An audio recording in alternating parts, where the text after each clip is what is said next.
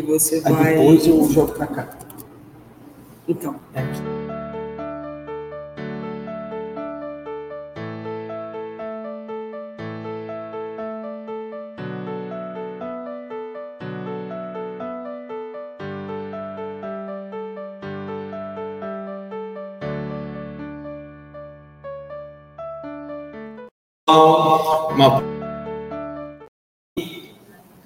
Para aqueles também que estão em casa, um excelente domingo a todos. Alguém pela primeira vez aqui hoje? Sejam muito bem-vindos a essa doutrina maravilhosa e a esta casa que traz muita paz, muito consolo a todos aqueles que verdadeiramente querem seguir o caminho de Cristo, o caminho que ele ensinou há 2023 anos e depois retorna através do Espírito de verdade, pelo Espiritismo, explicando tudo aquilo que porventura ficou mal entendido ou que ainda nós não tínhamos ainda a consciência necessária para entender. E hoje nós vamos trabalhar com vocês. Eu digo trabalhar porque é um trabalho, gente. A nossa melhora é um trabalho. E quando a gente, nessa vida, ou nas músicas sertanejas, né, nessa longa estrada da vida, nós vamos errar. Nós já erramos. Porque ainda fazemos parte dos espíritos imperfeitos. Ainda temos muita coisa a aprender. E aí nós erramos. E vocês, então, gente, só uma coisinha, eu falo rápido, mas hoje eu vou ter que falar um pouquinho mais devagar, porque temos a nossa colega fazendo a, a transmissão, né, a tradução para os nossos irmãozinhos. Então, aqueles que me conhecem vão falar: Nossa, o que aconteceu com o Miguel? Principalmente uma aluna nossa que está aqui, ela já está balançando a cabeça, falando: Por que, que você está falando devagar? É por esse motivo, tá bom? Então, o tema de hoje: como agir depois dos nossos erros. E por que eu falo trabalhar? Porque incessantemente nós devemos trabalhar na nossa melhora. E com certeza iremos errar, porque ainda somos imperfeitos. E devemos nos preparar para essas condições, ou melhor, essas, esses obstáculos, para termos condições de seguirmos adiante. Então, sem muita demora, vamos ao nosso primeiro slide. Errar é humano? O que, que vocês acham? Errar é humano, é aquilo que nós sempre escutamos. Mas quando a gente começa, e não vou aqui querer que vocês respondam de outra forma, porque eu também, até ontem, até ontem, estudando para esta palestra, também achava. E por que a importância de nós aprofundarmos, inclusive no próximo mês será aberta a inscrição para os nossos cursos, com aulas online, a maioria delas vão ser híbridas. Vale muito a pena fazer para se aprofundar, porque lá a gente tem alguns temas que é a queda do espírito. E aí a gente descobre que não precisa ser humano para errar. Apenas precisa saber o que? Precisa saber qual é o certo a fazer. Então erra quem pode acertar. E a partir de que momento que nós podemos errar? A partir do momento que a gente recebe a consciência. Nós não podemos a um animal colocar a responsabilidade por ferir alguém, mas sim ao seu dono que deveria ter os cuidados necessários. O animal faz por instinto. Nós, pelo raciocínio. Então, quando criados em espírito, para não me estender muito aqui, que não é o caso hoje, mas fica o convite para os cursos. Nós devemos se ater a uma coisa que se chama dever. E com de onde vem esse dever? Da centelha divina. Nós, desde o princípio, quando criados simples e ignorantes, nós devemos ter dentro de nós a centelha divina, que nos indica o caminho a percorrer. Mas quem cai, quem erra, somos nós. Muitos, e na quinta estava dando aula para os nossos, para os nossos colegas, falando sobre se a carne é fraca. A carne não é fraca, gente. Quem é fraco é o espírito. Né? E Emmanuel fica muito, muito rigoroso nesse sentido, que ele acha um absurdo aqueles que ainda estudam colocar ali num conjunto de células que é regida pelos nossos pensamentos a culpa. A culpa é do nosso espírito. E aí, o que, nós vamos fazer? Vamos olhar para o nosso dever no livro Pensamento e Vida, no item 21, fala sobre o dever, essas leis divinas. Vamos lá. O dever define a submissão que nos cabe a, a certos princípios estabelecidos como leis pela sabedoria divina. Então, quando a gente faz algo errado, a nossa consciência nos avisa na hora. Para o desenvolvimento de nossas faculdades. Porque se a gente errou, a gente vai querer um dia acertar para evoluir. Aí eu penso assim, mas e se eu não consigo algo que eu não consigo mesmo fazer? Ora, então por que tentou? Será que você conseguiria ir daqui ao Rio de Janeiro em uma hora? Não. Mas a gente consegue com um avião. Então tem algumas leis, e essa é uma das leis da física, que a gente ainda não consegue quebrar com o nosso corpo físico. A gente precisa do avião.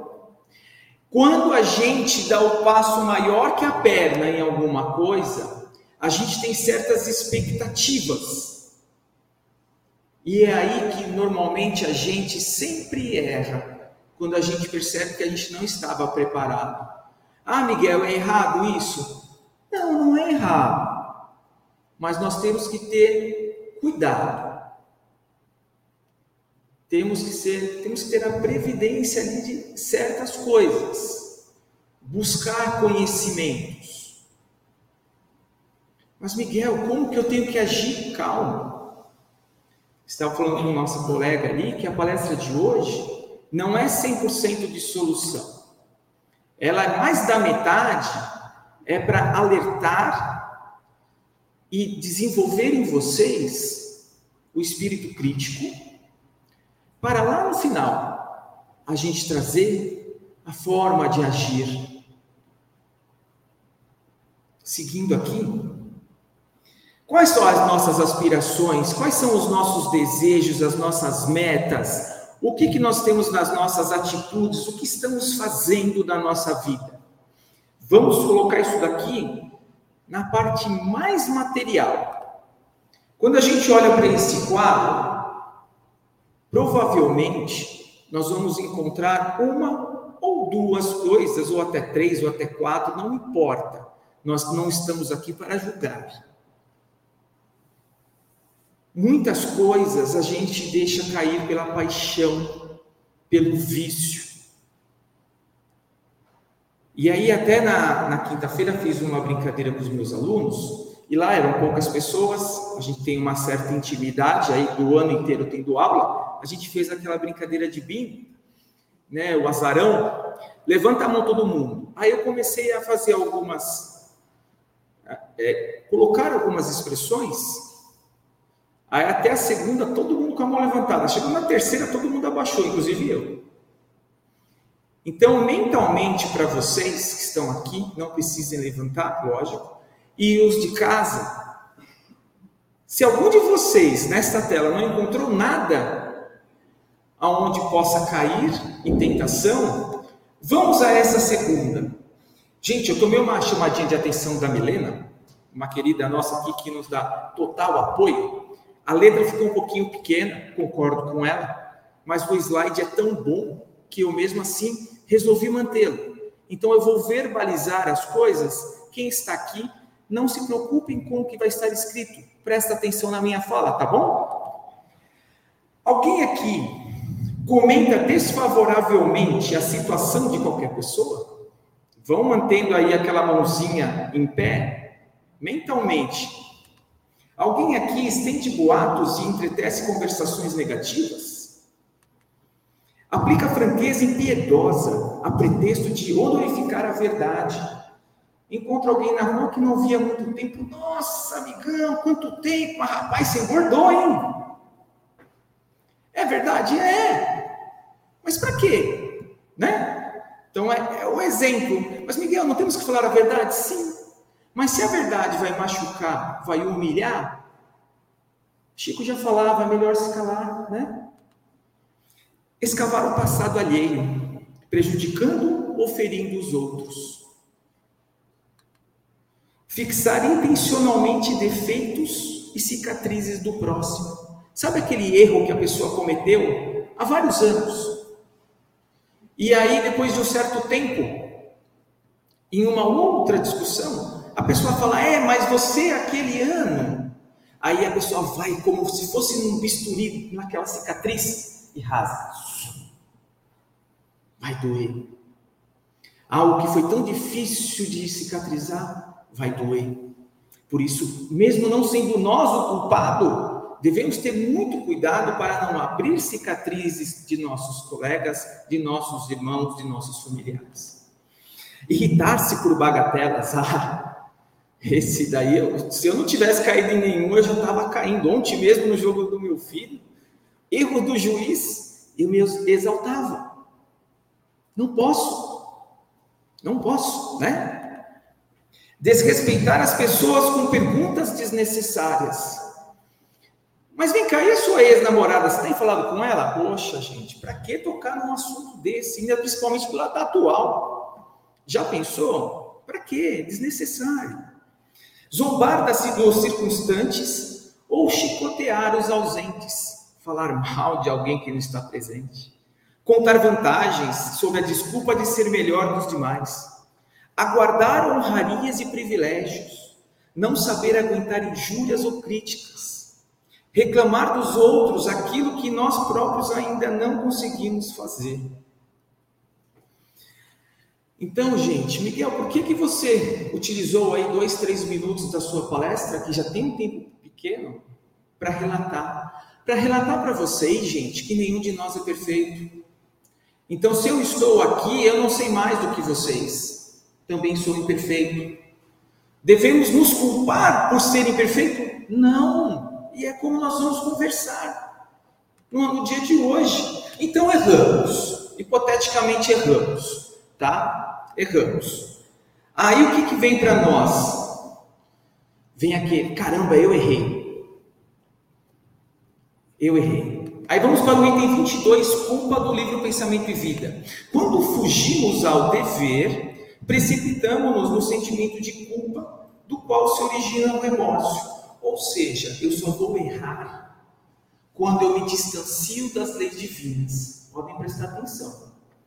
Mesmo se for algo, alguma decisão material, eu só, se eu errar, é porque eu não utilizei o senso que Jesus utilizaria. Ah, Miguel, mas eu não sou Jesus, mas nós estamos no caminho dele e precisamos tomar cuidado.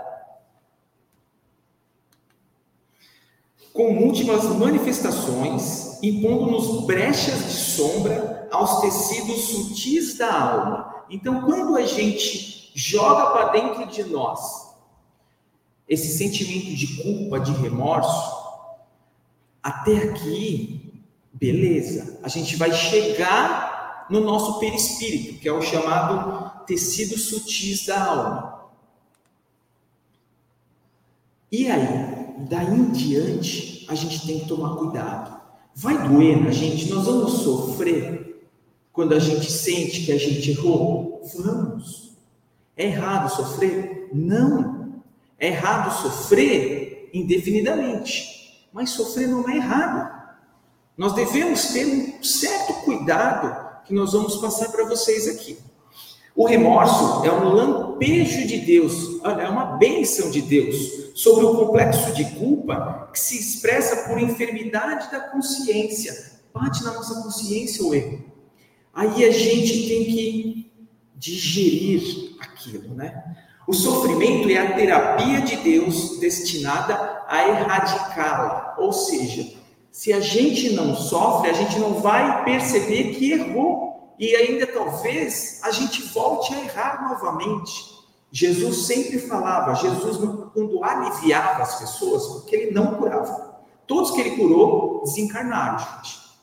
Então, ele não curava, ele aliviava. Ele falava, vá e não erres mais, não peques mais. Porque se voltar a errar, voltará a adoecer. E aí então a gente vem para o lado de cá, para o lado errado. A gente reconhece, beleza, coloquei até em verde. A gente sente o ódio. E é aí que a gente transpassa a fronteira dos tecidos sutis da alma. E aí é onde a gente começa a marcá-la, a machucá-la. E aí a gente traz para dentro de nós energias muito complicadas. A raiva. E a culpa, então, aonde ela deveria ir embora, junto com o sofrimento, como vamos ver mais à frente, ela se instala. E ela não se instala sozinha. Vamos seguindo aqui.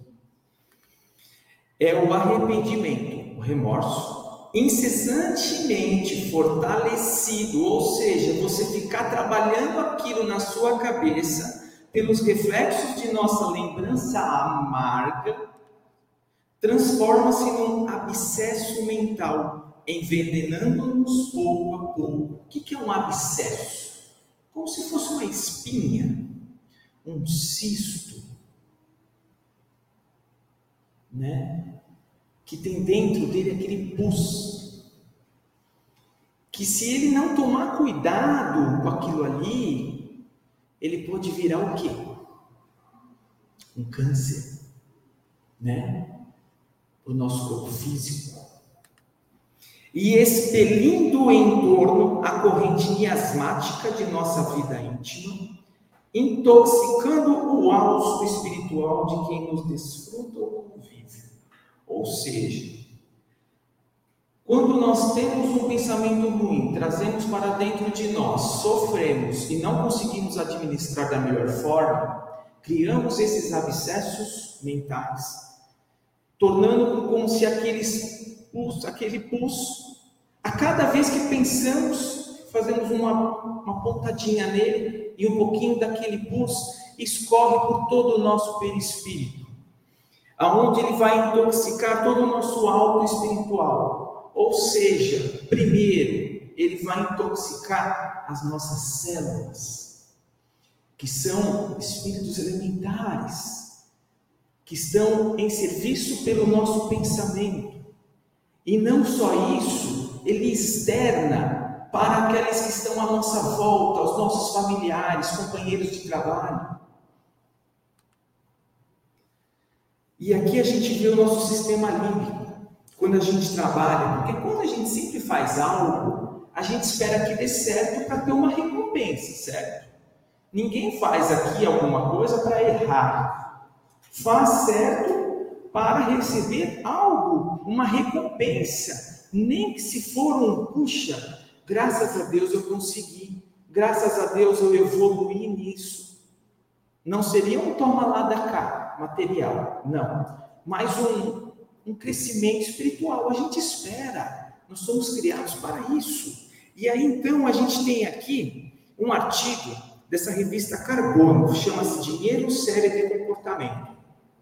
A neurociência e a neuroimagem demonstraram que os mecanismos cerebrais de recompensa envolvem diversas regiões corticais, mais superficiais e subcorticais, mais profundas, que abrigam os chamados neurônios dopaminérgicos, que disparam em resposta a estímulos ou expectativas de prazer. Expectativas de prazer. Então, em como a gente não consegue algo, equivoca-se, erra, nós não temos essa expectativa alcançada. E aí então lançamos para dentro de nós toda essa energia. E aí a gente olha aqui, ó, a feição do ímã que possui campo magnético específico. Toda criatura traz consigo o halo ou aura de forças criativas ou destrutivas que lhe marca a índole. Ou seja, quando criados simples ignorantes, nós somos criados para evoluir.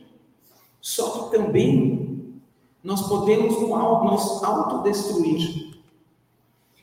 É por esse halo que estabelecemos as nossas ligações de natureza invisível nos domínios de afinidade. Por isso que eu disse que quando a gente erra e não consegue trabalhar aquilo da forma correta, mas Miguel, até agora você não falou como é o correto. Calma, eu disse que eu ia mexer na panela. Então a panela está rodando, daqui a pouco a água vai acalmar. E aí então que a gente traz para dentro de nós todos esses miasmas negativos e muito mais. Quem são esses muito mais? Nossos irmãozinhos desencarnados que provavelmente também estão passando por um sentimento de culpa por suas atitudes quando aqui em terra, que se conectam conosco para sofrer junto de nós. Né? É aquele ditado: quem bebe não bebe sozinho, quem fuma não fuma sozinho, quem joga não joga sozinho, quem faz fofoca não faz fofoca sozinho, e assim por diante. E aí então se instala o pensamento e a culpa. É aqui onde a gente tem que tomar bastante cuidado, que a gente tem que começar a entender que nós somos e esperamos desenvolver uma velhinha, acender a nossa velhinha cada vez mais forte. Divaldo pediu para Chico, Chico, posso trabalhar junto com você? Seríamos, faríamos muita coisa. Chico fala para ele, não. Dois postes de luz afastados iluminam muito mais lugares. Então essa é a nossa responsabilidade de acender aquela velhinha que tem dentro da gente, cada vez mais, tentando fazer não um imã para atrapalhar, mas um imã para ajudar. E aí nessa conexão, seja ela de encarnado para encarnado, seja ela de desencarnado para desencarnado ou de desencarnado para encarnado, não importa. O sentimento de culpa atrai aqueles seres afins. Atrai aqueles seres afins. E aí a gente olha a ciência hoje e olha para a doutrina espírita, baseada totalmente na ciência, que temos aqui os plexos. Temos os plexos, né, que nós para o perispírito são os centros de força, os centros vitais, e para o corpo físico são os plexos. Podemos perceber que toda, desculpa pessoal de casa, mas eu vou vir aqui Olha a curvinha aqui da amígdala, aqui, lá aqui no meio vai ter a pineal, e olha a diferença, aqui a, a, a parte do plexo, a parte espiritual da conexão, é muito parecido, é muito parecido. E quem que alimenta tudo isso daqui? O coronário. Esse funil, para quem está em casa, esse funil que está aqui em cima, que eu estou apontando para o pessoal que está aqui presente, ele que determina. Ele vai receber e vai distribuir para todos os outros centros de força. E aí transfere para o perispírito, que transfere para o corpo físico, e o órgão que estiver mais desequilibrado irá aparecer a doença, irá aparecer a dor. Miguel, estou bem fisicamente. Que ótimo. Então, essa energia vai ficar no seu coronário e provavelmente você vai se conectar com um irmãozinho que sofre na mesma sintonia. Como vamos trabalhar isso em nós? Capítulo 3 deste livro do Destino e da Dor, Leon Denis fala o seguinte: o problema do ser. Cada pensamento ruim provoca uma contração no ser psíquico, condensando o perispírito, carregando-o de fluidos grosseiros. Olha que interessante, carregando-o de fluidos grosseiros. Alguém gostaria de ter colocado na sua corrente sanguínea pus? Provavelmente não, né? E é isso que está acontecendo até agora. E este choque repercute no corpo material com doenças, convulsões, deformidades ou mesmo a loucura, privando o espírito da liberdade. Por que priva o espírito da liberdade? Porque se for fisicamente, você vai ficar debilitado. Se você for bem fisicamente, você não ficará livre naquilo que você foi criado para ser, que é o seu pensamento. Pois a obsessão atrapalha o seu pensamento. E podemos dizer isso com muita competência. Porque além de vermos na nossa vida, vemos nos processos, nas salas mediúnicas, como isso funciona nos livros, propriamente perguntado para os, os espíritos, Kardec pergunta: os espíritos influenciam em nossos pensamentos, nossas atitudes? Os espíritos respondem: muito mais do que vocês imaginam. Por vezes são eles que coordenam, né? Não é essa palavra, mas com esse, com esse sentido. Seguindo aqui a fuga. Raramente, porém, a vítima conseguirá libertar-se sem a disciplina de si mesmo. Então, aqui Emmanuel já nos dá a chave e já nos dá o primeiro item da receita: disciplina. E aqui a água começa a acalmar para a gente começar a entrar numa numa solução que vai depender de quem? De nós. Em qualquer processo educativo, este item eu retirei de uma do site Bíblia do Caminho. Lá também são livros, textos utilizados pela FEB é, para as suas aulas. Em qualquer processo educativo, a prevenção é sempre a melhor medida. Olha lá, a prevenção. Evitar o mal e incorporar hábitos saudáveis à existência é um caminho seguro. Manter a vibração positiva, elevar o pensamento, evangelho no lar, tudo aquilo que Jesus faria conosco. Será que se eu convidasse Jesus para fazer isso, ele iria? Acabou. Vai resolver todos os nossos problemas. Se é bom ou não. Para a gente evitar baixar a nossa vibração e fazer com que aquela culpa fique em nossos pensamentos. Contudo, não basta desejar, desejar ser bom, é preciso trabalhar incessantemente para que o bem integre definitivamente o comportamento. Então, quando eu disse para vocês no início que nós iríamos trabalhar, só o fato de vocês estarem aí em casa assistindo a palestra e de vocês aqui presentes estarem conosco na tarde de hoje, num domingo ensolarado, já é um trabalho. Só que este trabalho não para por aqui. Ele deve ser incessantemente continuado. Então a gente tem lá que para evitar, que é igual a prevenção, que é igual a melhoria, que é igual a quê? É igual à vontade sincera que nós temos que ter de mudar. Só que aí é aquela leve, sempre aquela expressão. Não adianta termos resultados diferentes se estamos esperar resultados diferentes se estamos fazendo a mesma coisa. A expressão que cabe em qualquer palestra nossa e é muito importante a gente sempre estar incessantemente trabalhando ela. Vontade sincera, mais o quê? Mais a moralidade. Não adianta a gente ter vontade sincera, vou começar a dieta na segunda-feira, todo decidido, a minha vontade é sincera. Chega na segunda-feira, não vai. Não faz.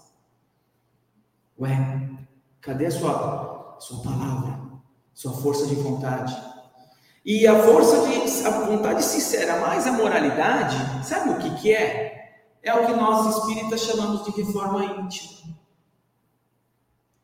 Aí sim, quando a gente começa a trabalhar fielmente dentro de nós, de acordo com os ensinos de Jesus, convidando a Jesus a todos os nossos caminhos e perguntando se ele quer ir ou não, e trabalhando incessantemente isso dentro de nós, aí a gente começa a evoluir. Mas, Miguel, eu vou voltar a errar? Lógico! A gente ainda é muito imperfeito mas a gente precisa começar. Sabe por quê, gente? Vocês algum dia, eu gosto de doce. Eu só comecei a gostar de doce, a querer mais um doce, quando eu experimentei o primeiro. Então, quando a gente se depara com pais que não dão doces para as suas crianças, nunca deram doce, nunca deram refrigerante, devemos respeitar. Porque, ai, mas ela vai passar vontade. Não! Nós não, nós não sentimos vontade do que nós nunca tivemos. Então, quando a gente começar a trabalhar a nossa reforma íntima e verificar dentro de nós as mudanças, a mudança da nossa família, a mudança dos nossos colegas de trabalho, as mudanças nos resultados que vamos obter, seja lá em qual área for, você não vai querer mais parar aí sim ela vai se tornar uma paixão, mas uma paixão boa, uma paixão que acalanta, uma paixão que consola, que nos dá força. Que aí, numa das piores horas da nossa vida, quando a gente perde um ente querido, a gente está amparado por essa doutrina, por essa reforma dentro de nós Sofrer, sim. Chorar, sim. Mas você espírita está chorando? Ora, eu não posso mais dar um abraço, um cheiro. Mas calma, amanhã eu continuo na prece. O luto não pode ser eterno, né? Então isso tudo a gente vai trabalhando na gente. Então vamos lá. Agora vamos partir para o lado certo. Errei. E agora? Livro Nas Fronteiras da Loucura. Livro maravilhoso, lido no básico 3, no terceiro ano de curso da casa. Bezerra de Menezes nos ensina o seguinte: o Senhor nos deseja, a, não deseja a punição do infrator, mas sua reeducação com vitória sobre a infração. O que ele quer dizer aqui? Nada mais do que nós seremos provados quantas vezes forem necessárias até a gente acertar.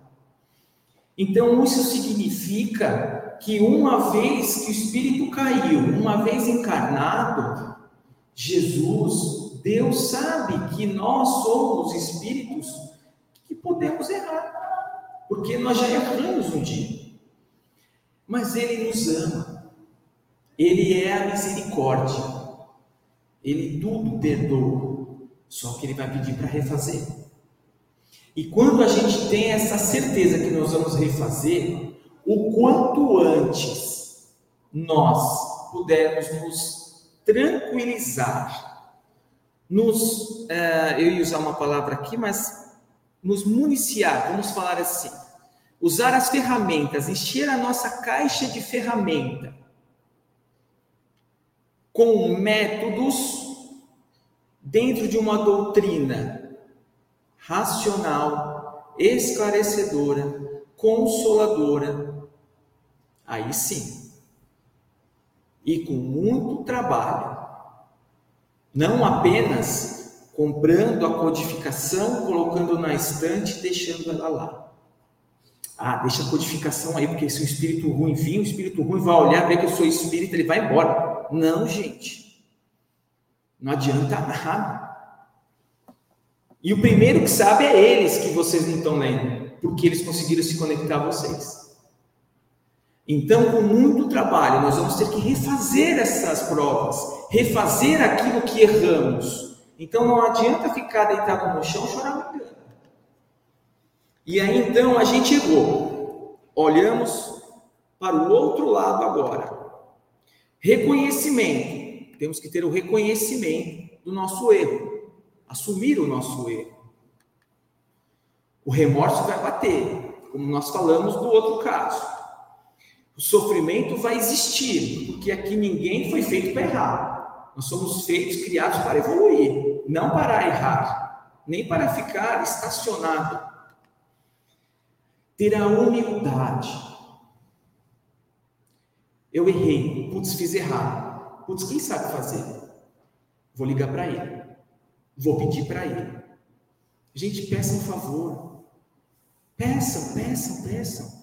Nós estamos aqui numa família universal. Um tem que ajudar o outro. Eu adoro pedir favor para os outros. Ou melhor, eu gosto de pedir favor para os outros. Mas eu adoro quando pedem favor para mim. Eu gosto muito quando pedem favor para mim. E, e, a minha mãe provavelmente esteja me escutando, quando ela pede para eu fazer algo, alguma manutenção pequena, e aquilo eu estou demorando um pouquinho mais, porque significa que algo eu preciso fazer diferente. Então eu fico ali, né, sendo persistente. Ela fala: não, deixa que depois eu compro. Não, não falo para ela, não. Missão dada é missão cumprida.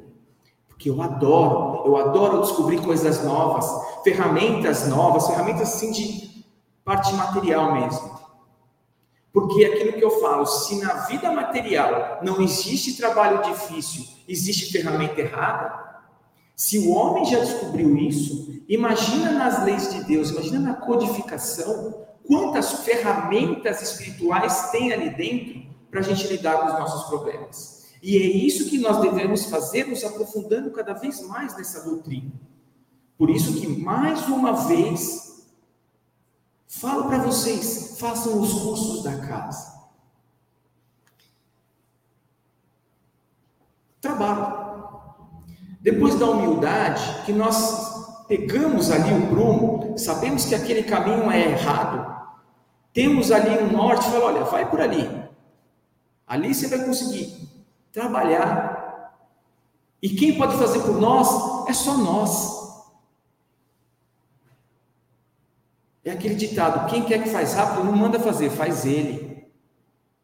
Então, se nós precisamos mudar a nossa vida e a gente quer que as coisas ocorram numa velocidade, um mundo maior, um pouco maior, porque o mundo está passando, a transição está aí, que é um outro tema que eu estou querendo depois trabalhar e nós temos muita coisa para estudar sobre a transição planetária aí. Mas devemos trabalhar em nós. Voltando para o pensamento e vida, olha o que Emmanuel nos traz. Se não desejamos um ingresso inquietante na escola das longas reparações, o que seria a escola das longas reparações? Um mundo material um mundo de provas e expiações, um mundo primitivo.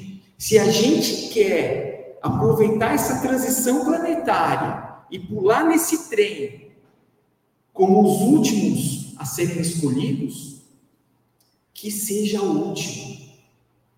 Mas eu quero ser escolhido. Então, para isso, eu preciso mudar os meus atos, deixar de reclamar, de olhar para trás e continuar à frente. Cair em culpa demanda por isso mesmo humildade viva para o reajustamento tão imediato quanto possível, possível de nosso equilíbrio vibratório.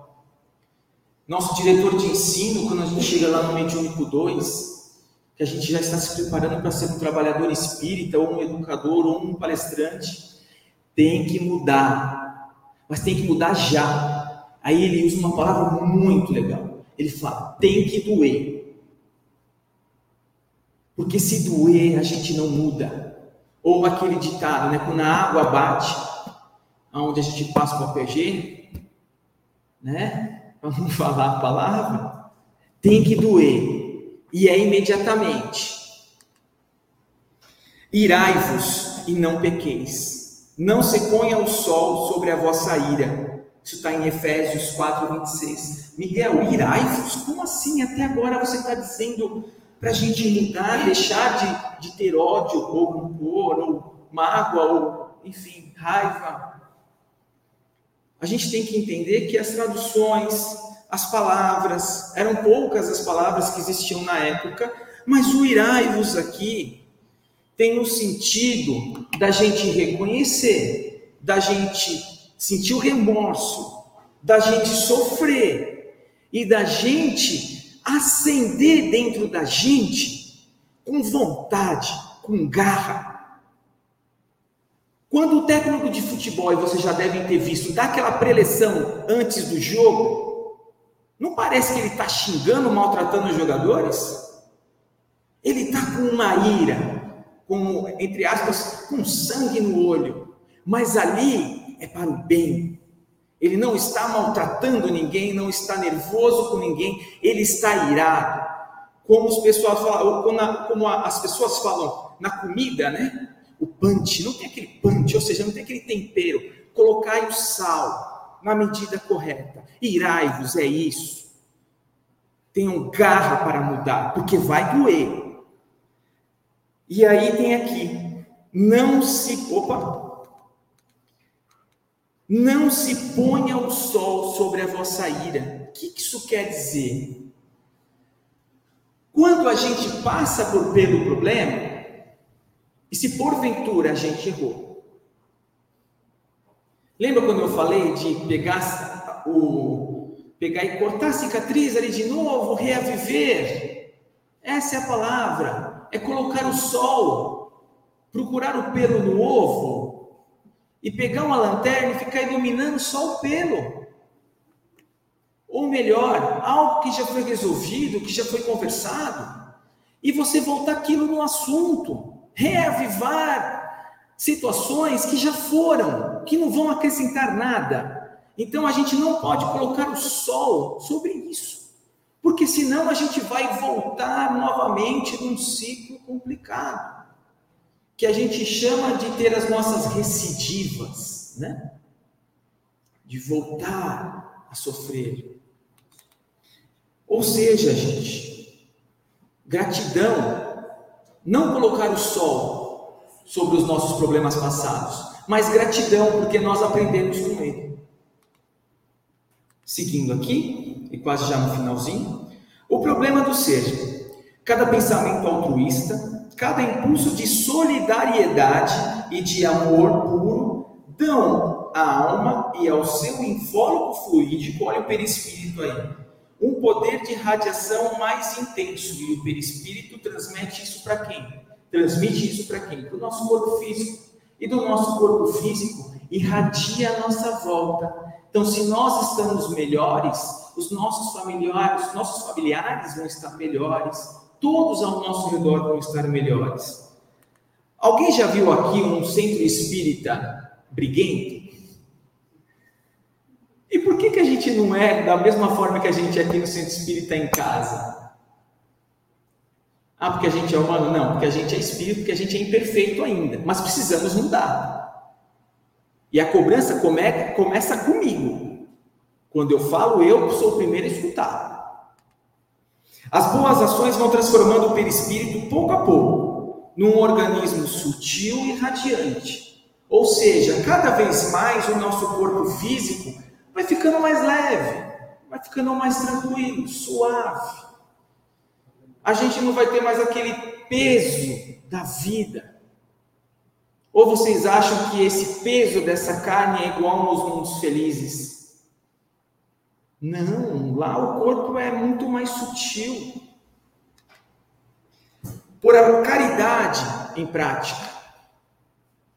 Essa é a forma, caridade conosco, com o próximo, com todos à nossa volta, irá nos fazer bem e faz parte da reforma íntima. Missionários da Luz, um tem essa frase muito interessante que uma entidade chamada Raul coloca sua esposa numa conversa. A prática do bem dá saúde ao corpo e alegria ao espírito. Ele ali então tentando conversar, esclarecer a sua esposa. Porque onde estiver vosso tesouro, aí também estará o vosso coração. Onde está, onde está a nossa alegria? É aí que nós devemos colocar o nosso coração. Será que é nas paixões, prazeres mundanos, transitórios? Dê a César o que é de César e a Deus o que é de Deus. O que fiz hoje? Olha o que coloca aqui. A gente faz essa pergunta: o que eu fiz hoje, né?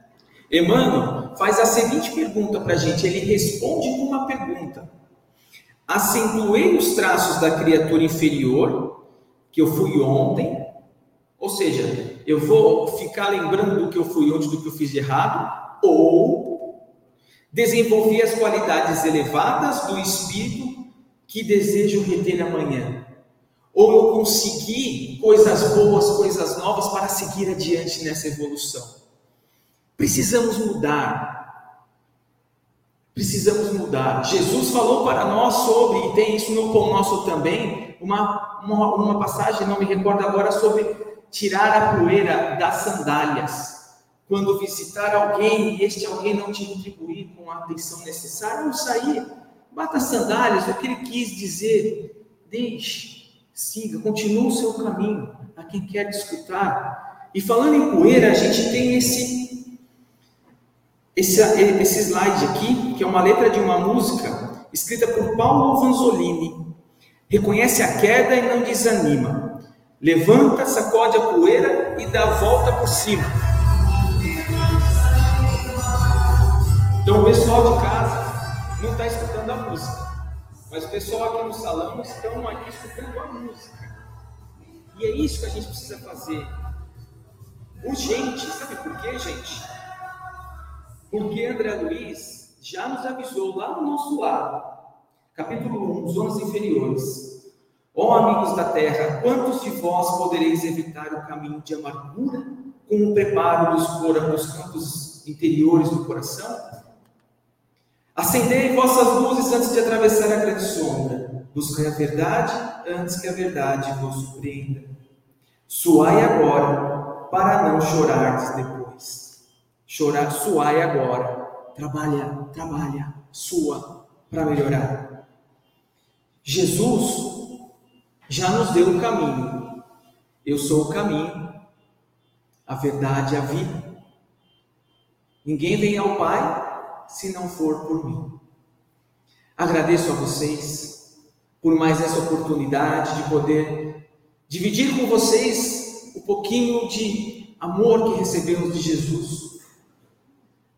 E espero do fundo do coração que possam levar para seus lares, distribuindo com eles.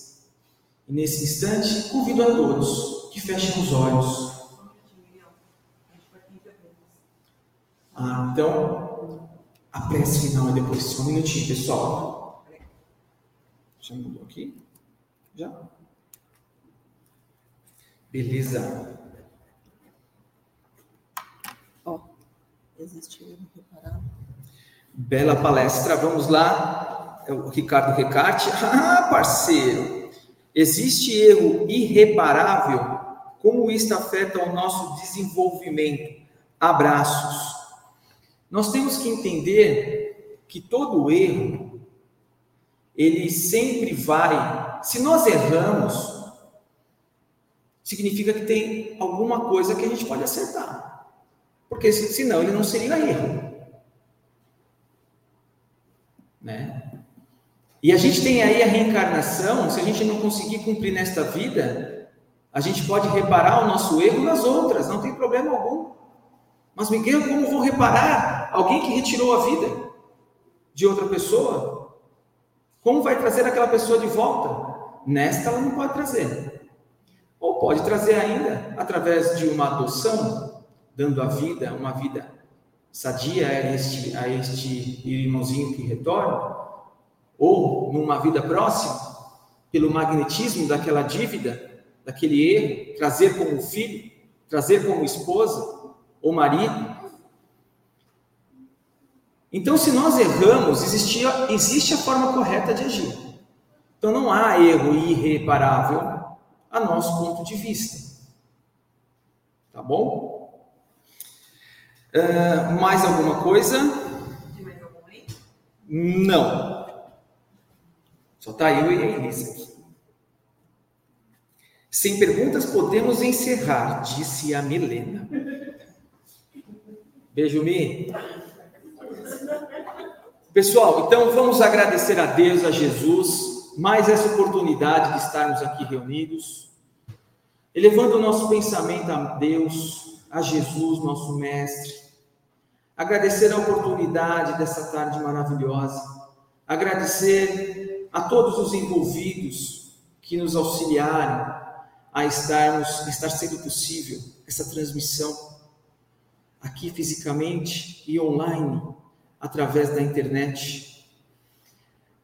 Agradecer a todos os nossos familiares, parentes, amigos, que não puderam estar conosco aqui nesta tarde, não puderam compartilhar conosco desses ensinamentos vindos dos Espíritos.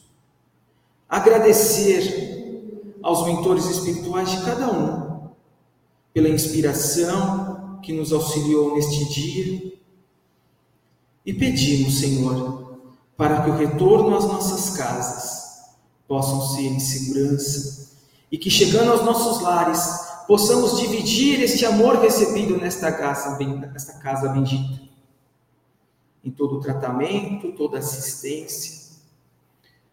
E pedimos, Senhor, a coragem, a fé, o ânimo de iniciarmos a nossa reforma íntima,